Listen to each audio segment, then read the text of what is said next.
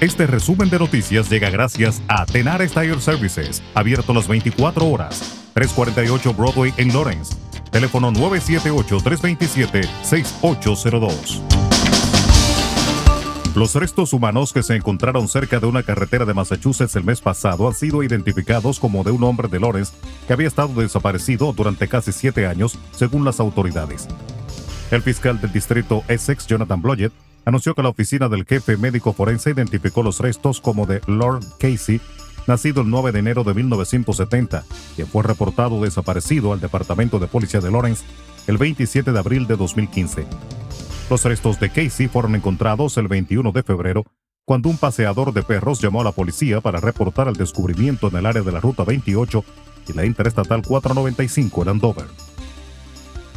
En otra información, el alcalde de la ciudad de Lawrence, Brian De Peña, y el director ejecutivo de Lawrence Partnership, George Ramírez, anunciaron la creación de Lawrence Citizens Academy. Este programa de 12 sesiones está diseñado para educar a los residentes sobre el funcionamiento interno de su gobierno local y está abierto al público. La primera sesión se llevará a cabo en la Biblioteca Pública el jueves 14 de abril de 6 a 7 de la noche. Se anunciarán futuras sesiones. La Academia de Ciudadanos de Lawrence es solo otra forma en que mi administración está devolviendo el poder a la gente, dijo el alcalde Brian de Peña.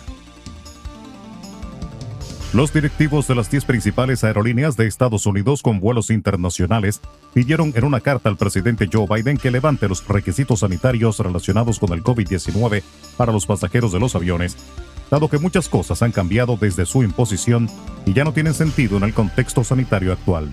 Específicamente, los 10 directivos piden al gobierno de Biden que elimine la obligatoriedad del test PCR o antígenos exigido para abordar un vuelo y que se levante igualmente la necesidad de llevar mascarillas durante todo el trayecto aéreo e incluso en el recinto de los aeropuertos.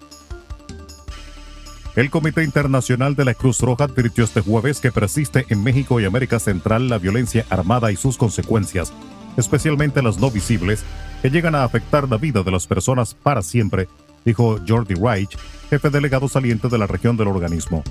En su balance humanitario 2021-2022 para México y América Central, esta organización internacional centrada en derechos humanos explicó que en el pasado año los desplazamientos internos, las migraciones forzadas y la violencia afectaron severamente a la ciudadanía a la hora de tener acceso a la salud y a la educación.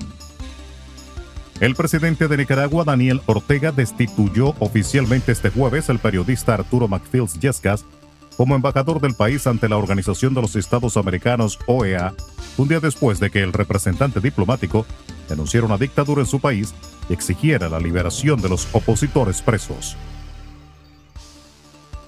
En República Dominicana, el programa ampliado Inmunización, conocido como PAI, iniciará este próximo mes de abril una campaña de vacunación contra el sarampión a nivel nacional, razón por la cual este mes ha sido denominado Mes del Sarampión.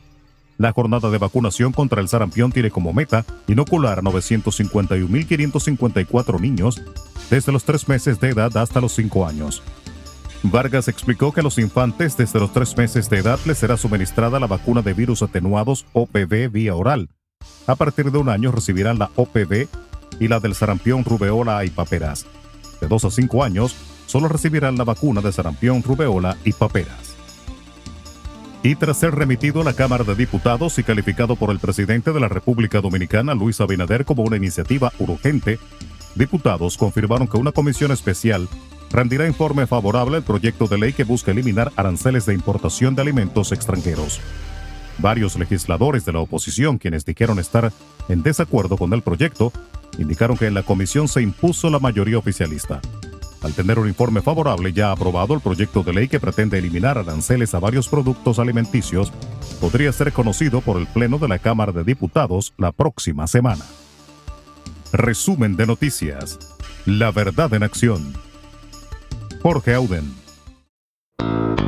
Conduzca seguro confiando el cuidado de sus ruedas a Tenares Tire Services, abierto las 24 horas, los 7 días de la semana. 348 Broadway en Lawrence. Al comprar gomas nuevas, recibe reparación de por vida, además de otros servicios también de por vida. Tenares Tire Services también ofrece alineación y balanceo y autodetailing. Las mejores gomas nuevas y usadas en Tenares Tire Services, con el trato afable de Brian De Peña y su equipo. Tenares Tire Services, 348 Broadway en Lawrence. Teléfono 978-327-6802.